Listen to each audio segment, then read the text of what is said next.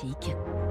3 minutes pour la planète. Bonjour Lauriane tout le monde. Bonjour François, bonjour à tous. C'est le rendez-vous le plus important hein, dans le monde du foot et pourtant les scandales s'enchaînent. À deux mois exactement du coup d'envoi, la Coupe du Monde au Qatar est sous le feu des critiques face à un bilan humain et écologique jugé désastreux.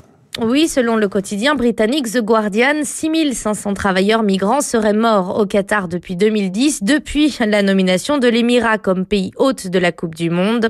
Parmi ces décès, des ouvriers qui ont travaillé dans la fournaise du climat qatari sur les huit stades, les autoroutes, les hôtels et le métro spécialement construits pour la compétition.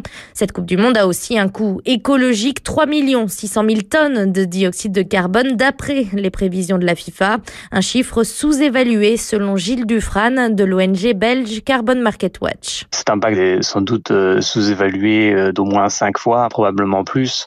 En fait, ils ont décidé que puisque la Coupe du Monde n'allait utiliser ces stades que pendant un mois, alors que les stades vont avoir une durée de vie de sans doute 60 ans, la Coupe du Monde n'est réellement responsable que pour une toute petite portion qui correspond à un mois divisé par 60 ans. Un des stades a été construit avec des conteneurs pour des raisons écologiques, se défend la FIFA. Après la compétition, il sera démantelé pour être offert à un pays africain, promet le Qatar.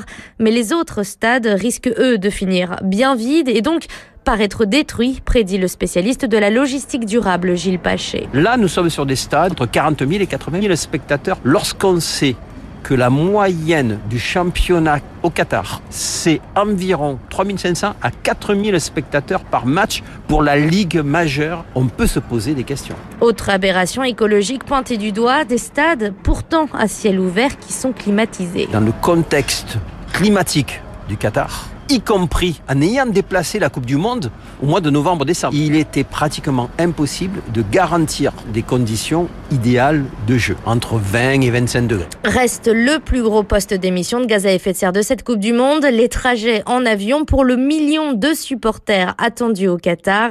Contrairement aux précédentes compétitions, en Russie ou au Brésil, cette fois-ci, tout se passe dans une seule ville, à Doha, mais impossible d'y héberger tout le monde. Résultat, 168 vols quotidiens sont prévus pour les supporters des pays du Golfe. Gilles Dufran. Les pays voisins ont facilité l'accès au visa pour euh, les détenteurs de tickets pour aller voir des matchs et donc ça détruit un petit peu l'idée de dire ah ben on va mettre tous les stades au même endroit. Vaille que vaille, la FIFA met en avant une Coupe du Monde neutre en carbone. Le Qatar promet de planter des milliers voire des millions d'arbres et compte aussi investir dans le marché des crédits carbone. Chaque crédit est censé représenter une une tonne de CO2 qui a été réduite par quelqu'un d'autre. Vu qu'un crédit représente une tonne, ils vont avoir besoin de 3,6 millions de crédits. Or, c'est possible que pour l'instant, ils en aient acheté que 180 000 et les crédits qui ont été achetés par les organisateurs sont de très très basse euh, qualité. Il est très peu probable que euh, ça ait réellement eu un impact euh, climatique. Face aux polémiques, la FIFA assure que pour la prochaine compétition, le critère de l'environnement sera renforcé quand il s'agira de choisir le pays qui accueillera la Coupe du Monde en 2030. Lauriane tout le monde tous les matins cette semaine.